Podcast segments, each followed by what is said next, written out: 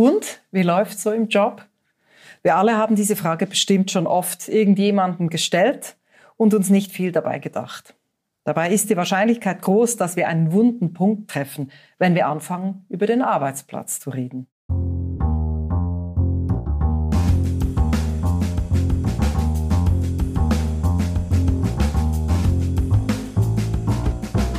Sozial, ein Podcast der Zürcher Hochschule für angewandte Wissenschaften zum Nachdenken und Handeln in sozialer Arbeit. Herzlich willkommen zu einer neuen Folge unseres Podcasts. Mein Name ist Regula Freuler, bei mir ist Sandra Nonella. Hallo Sandra. Hoi Regula, vielen Dank für die Einladung.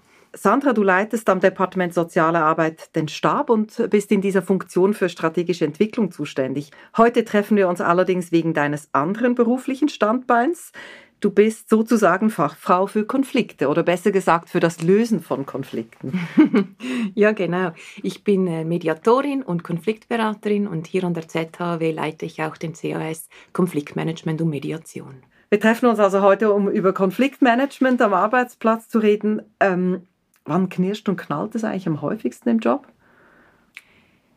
Es knallt dann, wenn ich innere Konflikte habe, mit mir selbst sozusagen und es knallt auch dann, wenn ich mit anderen Personen im Clinch liege oder wenn Teams miteinander im Clinch liegen. Bei den ersteren, bei den inneren Rollenkonflikten, die entstehen, wenn meine Erwartungen mit jenen der anderen auseinanderklaffen. Da gibt es ganz unterschiedliche Beispiele. Das kann sein, weil ich bei der Einstellung von ganz anderen Erwartungen ausgegangen bin und sich der Job dann anders entwickelt hat. Ich habe eine Bauprojektleiterin ähm, kennengelernt, die sich an mich gewendet hat, die dachte, sie könne dann selbstständig eigene Bauprojekte leiten. Aber auch noch nach sechs Monaten wurde ihr kein Projekt übertragen. Sie hat einfach administrative Arbeiten für die anderen ausgeführt. Also du hast jetzt vom, von der ersten Art von Konflikt gesprochen, nämlich der innere Rollenkonflikt. Kommen wir zum zweiten, zwischen zwei oder mehreren Leuten innerhalb von einem Team. Da können die Ursachen natürlich ganz unterschiedlicher Natur sein. Beispielsweise, wenn ich den Eindruck habe, dass ich viel mehr machen muss als der andere, wenn äh, die Aufgaben nicht klar definiert sind, nicht gut abgrenzbar oder wenn die ähm, Entscheidungskompetenzen auch nicht klar sind. Es kann zu Konflikten führen, wenn die einen Informationen zurückbehalten oder nicht kommunizieren. Relativ häufig ist auch, wenn einfach zu wenige Ressourcen da sind, wenn jeder völlig am Anschlag ist und sich kaum mehr zu helfen weiß vor lauter Anforderungen, die da ans Team herangetragen werden. Und dann kann das zwischen einzelnen Personen auch wieder zu Konflikten führen. Wie erkennt man überhaupt, was ein Konflikt ist? Erst einmal finde ich es wichtig zu unterscheiden, dass es nicht immer gleich ein Konflikt ist, wenn Menschen zusammentreffen, gibt es auch häufig einfach einmal Meinungsverschiedenheiten. Beispielsweise mag ich es sehr, wenn es sehr heiß und warm ist und jemand anderer, der bevorzugt kühles Regenwetter, weil er, wenn es heiß ist, gar nicht mehr klar denken kann. Und solche Sachen finde ich auch nicht problematisch, denn wir sind uns ja dann bewusst, der andere sieht das anders, aber es tangiert mich nicht weiter. Konflikte sollten aus meiner Sicht aber aktiv angegangen werden, wenn sie sich für eine Seite emotional belastend auswirken oder sich auch störend auf Abläufe und die Zusammenarbeit am Arbeitsplatz auswirken. Also du hast jetzt zwei Punkte angesprochen. Also das eine ist, dass es jemanden eigentlich hindert, im Alltag gut arbeiten zu können. Ähm, und das andere, dass man halt nicht vorwärts kommt. Das, ich würde jetzt mal sagen, die emotionale Seite, also dass jemand behindert, das ist ja wahrscheinlich genau das Schwierige zu merken. Also es gibt introvertierte Menschen oder wir sind sehr höflich miteinander, darum halten wir das zurück.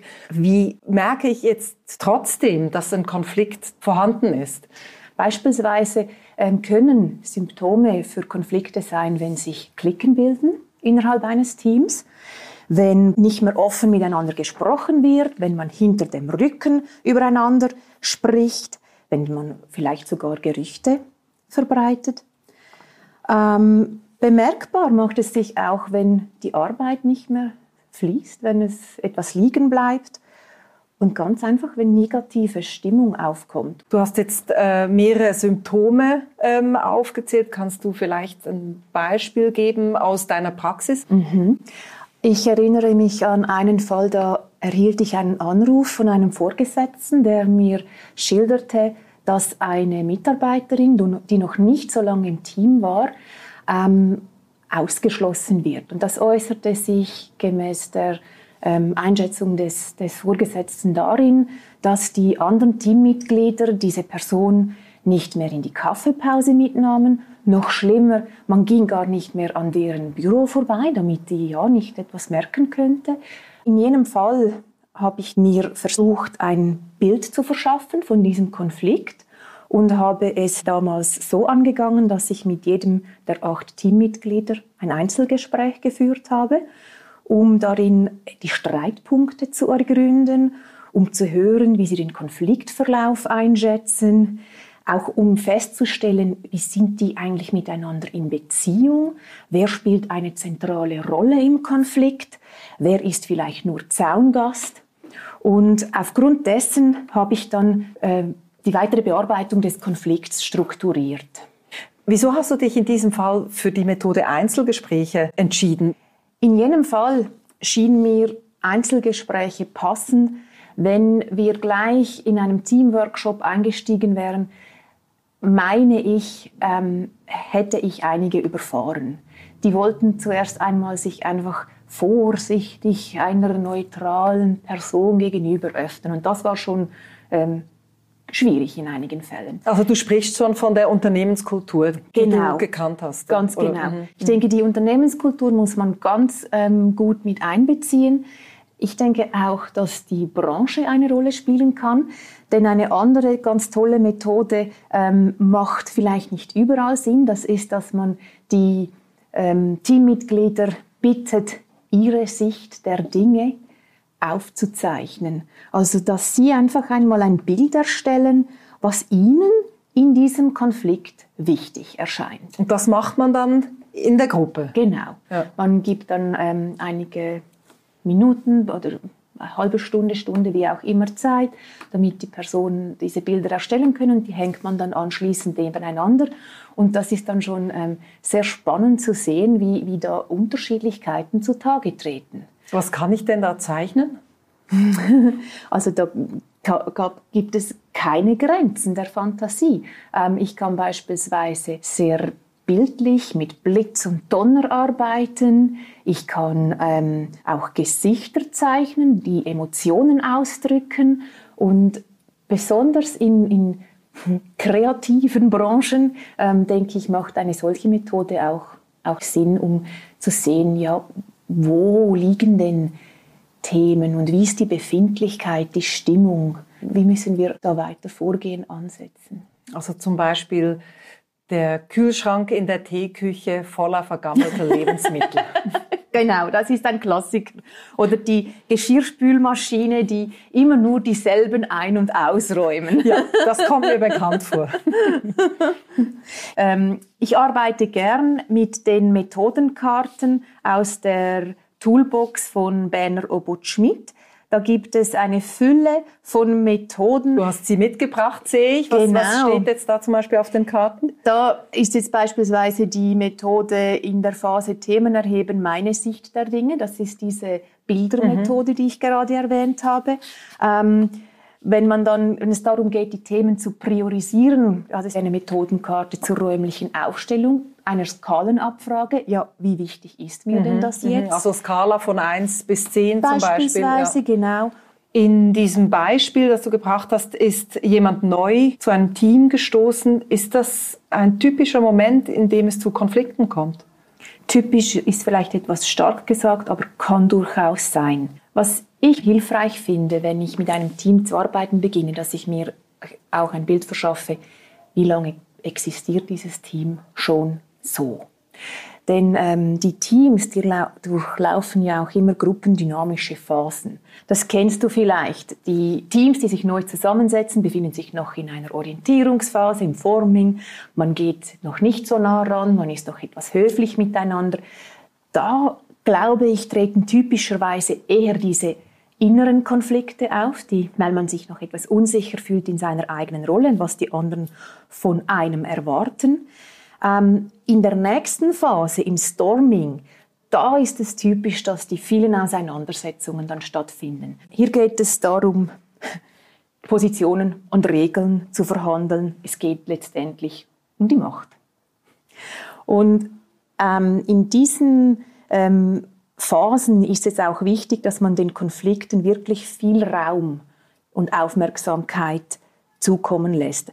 Weil wenn man sie da nicht löst, dann kann man fast sicher sein, dass die mitgehen, mitschwingen und irgendwann später wieder auftauchen. Erst danach geht es dann rüber in, ins Norming, das heißt, man hat sich dann langsam gefunden, ähm, man klärt die Rollen, die Zuständigkeiten, man weiß, wie man sich gegenseitig ähm, in den Rangordnungen einordnen muss und, und wie man sich abgrenzt. Und dann ist eigentlich der Boden gelegt damit dann nachher wirklich das konstruktive Arbeiten, die Performing-Phase beginnen kann. Nun ist das ein Modell und natürlich äh, in der Praxis wird es nie so linear durchlaufen. Und ein Anwendungsfall ist eben genau dann, wenn nämlich neue Teammitglieder dazustoßen, dann kann es immer mal wieder einen Rückschritt geben in frühere Phasen, auch sehr klassisch, wenn der oder die Vorgesetzte wechselt. Also das heißt, wenn jemand neu dazu kommt, es kommt zu einem Konflikt, liegt das nicht unbedingt an dieser Person, sondern dass einfach Altes zutage tritt, was man vorher nicht angegangen ist. Das kann sein und natürlich auch, weil mit jeder neuen Person wieder neue Regeln ausgehandelt werden müssen.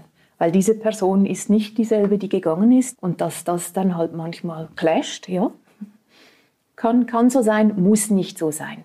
Aber ganz bestimmt kommt es in dieser Storming-Phase zu mindestens kleineren Reibereien, die aber auch durchaus gesund sind.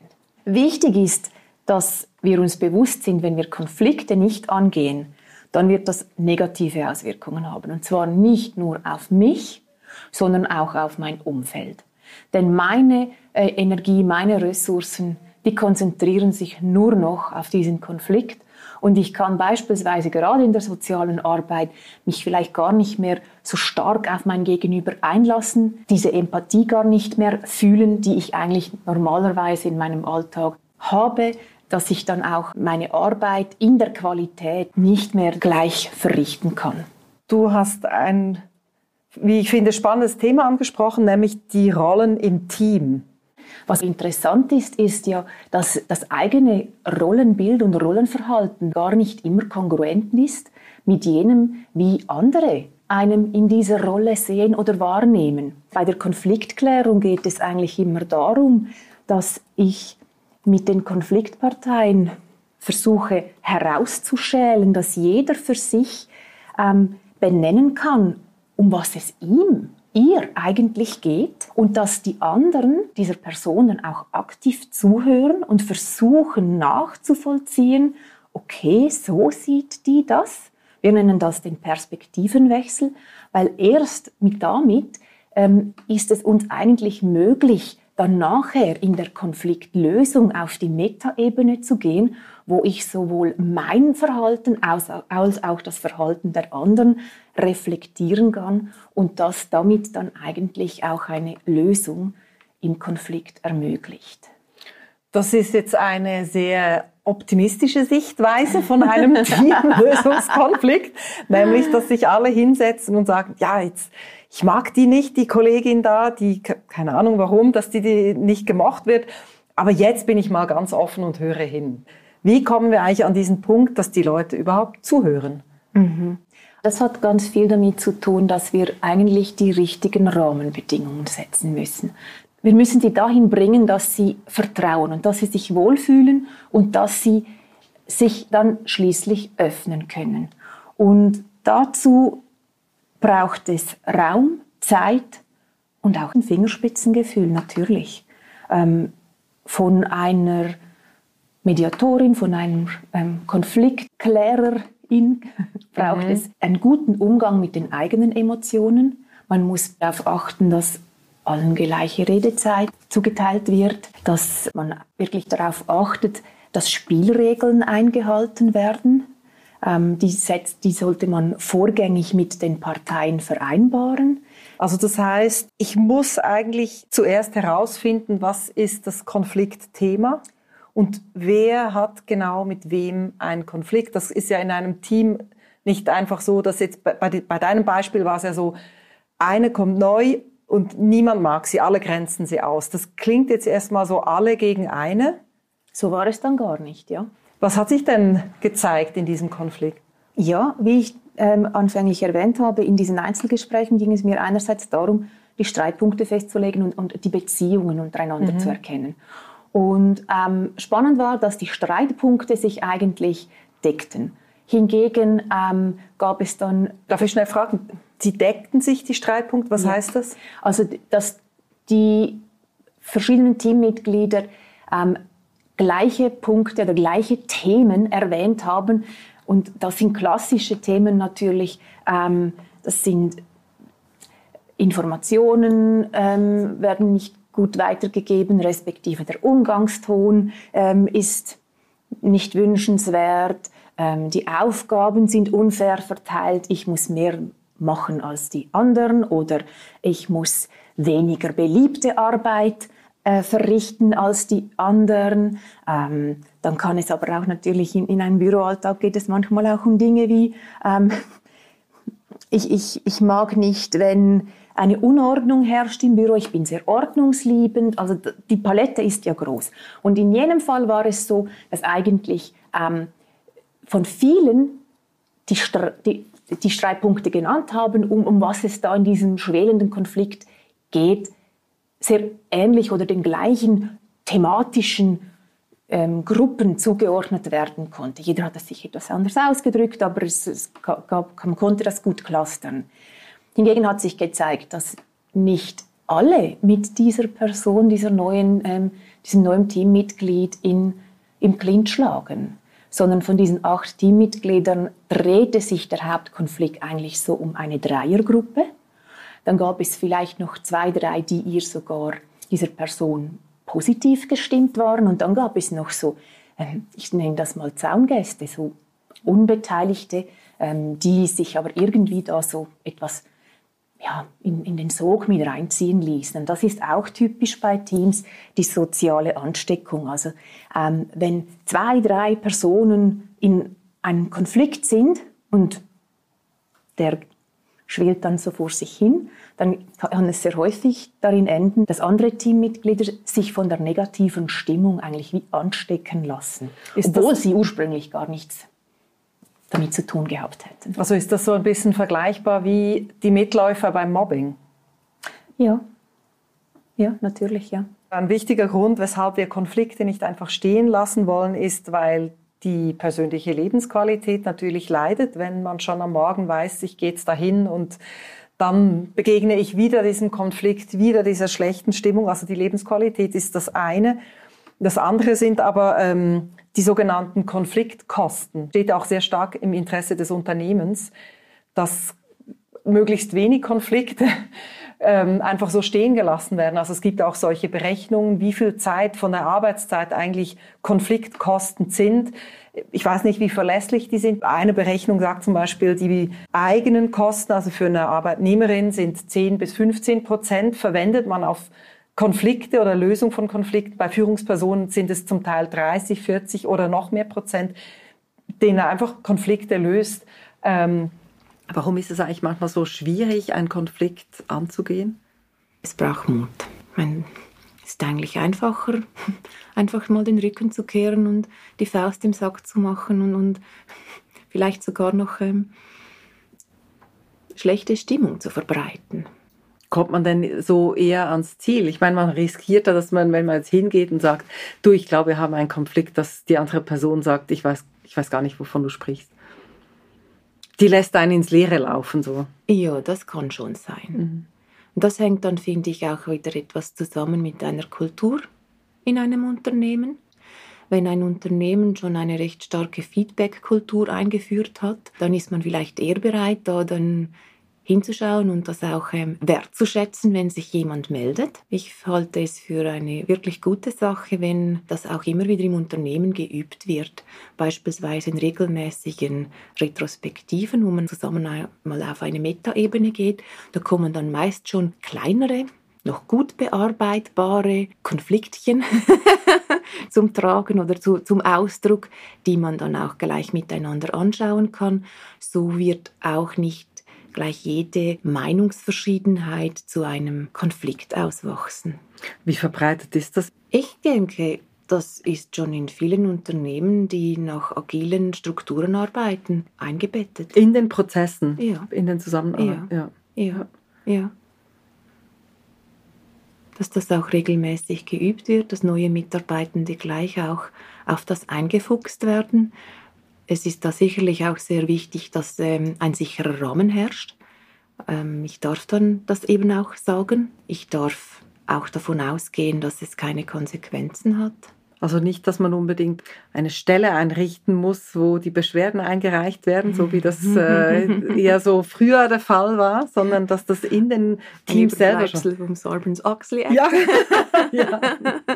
ja, ich denke, da, da verfolgt man, eigentlich war ja das ursprünglich dafür gedacht, ähm, dass man Unregelmäßigkeiten aufdeckt, die irgendwie regulatorisch anecken. Du, ich nehme, du sprichst diese Whistleblower-Hotlines genau. an, nicht wahr? Ja. Mhm. Und ich habe jahrelang solche betreut. Festgestellt habe ich da tatsächlich, dass viel mehr Zwischenmenschliches dann da deponiert ja. wurde.